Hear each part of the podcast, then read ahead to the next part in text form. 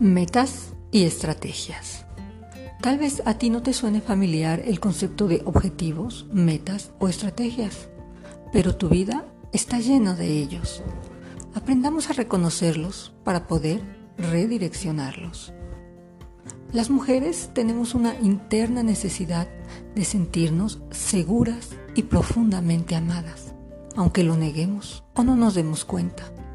Y digamos que este es uno de nuestros objetivos generales, aunque nosotras no lo hemos fijado.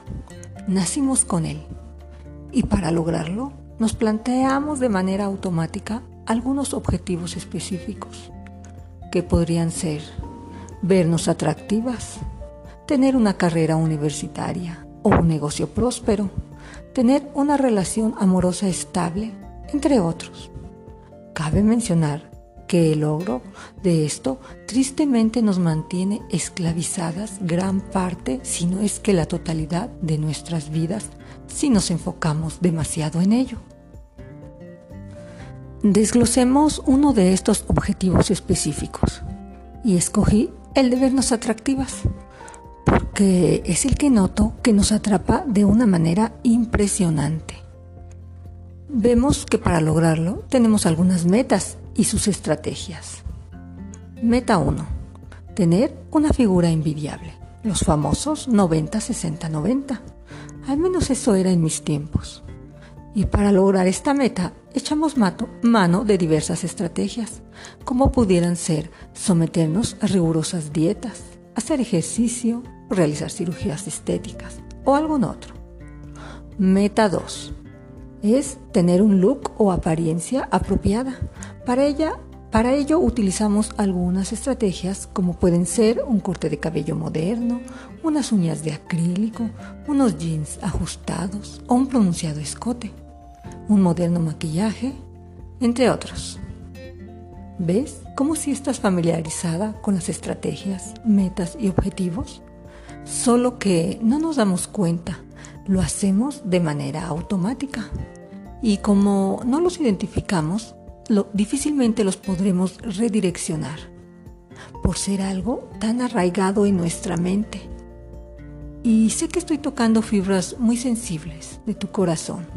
Por ello quiero que seas muy perceptiva y que detectes algunos argumentos comunes que incluso yo puse alguna vez, como decir, lo que pasa es que lo hago por salud o lo hago para sentirme bien yo misma pero recuerdo que no me hacían sentir nada bien aquellos zapatos demasiado estilizados, que incluso me provocaban ampollas y un cansancio que no me dejaba ni caminar. Ahora puedo ver claramente lo inconsistente que somos cuando decimos que hacemos alguna de estas cosas por estar saludables, cuando de manera cotidiana hacemos prácticas no saludables como usar uñas de acrílico, tacones, ropa ajustada o de fibras sintéticas, fumar, tomar bebidas gaseosas o demasiado café, entre otras muchas. Y si yo te dijera que cambies ese objetivo de verte atractiva por el de tener un corazón afable y apacible, muy probablemente no querrás volverme a escuchar en tu vida, porque eso no está cool. Pero Déjame recordarte algo antes de que te vayas. Tu mente está preparada para disfrutar el logro de objetivos, cualquiera que estos sean. Así que lograr cualquiera de los dos objetivos te va a dar la misma felicidad. Me refiero a la recompensa química de la que hablábamos en el episodio anterior. Pero el espíritu afable y apacible tiene recompensas profundas, duraderas, es más, eternas.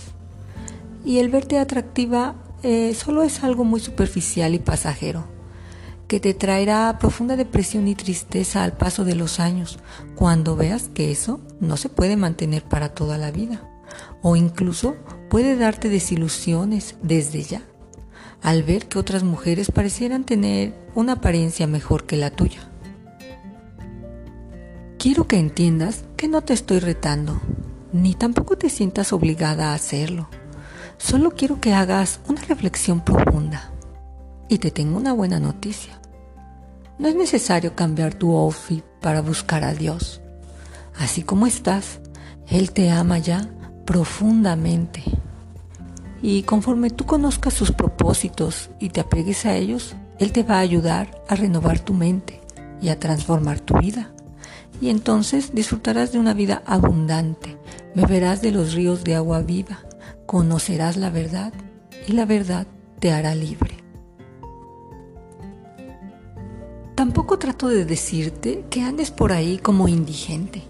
Quiero aclarar que sí es bueno mantener una dieta saludable, tener una imagen pulcra y que el ejercicio por sí mismo no es malo.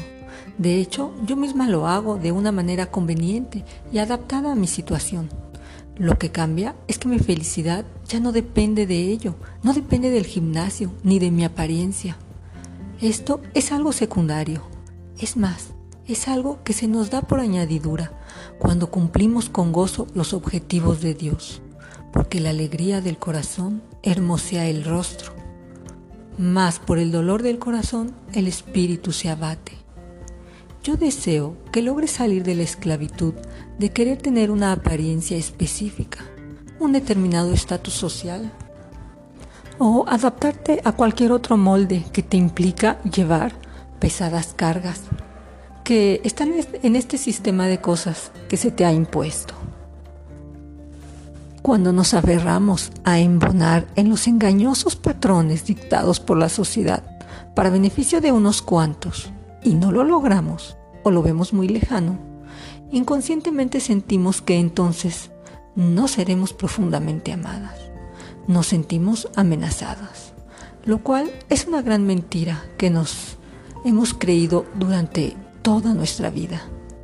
Y quisiera profundizar en próximos episodios sobre esto, porque el sentimiento de ser rechazadas o de estar inseguras trae devastadoras consecuencias, torciendo completamente nuestros caminos.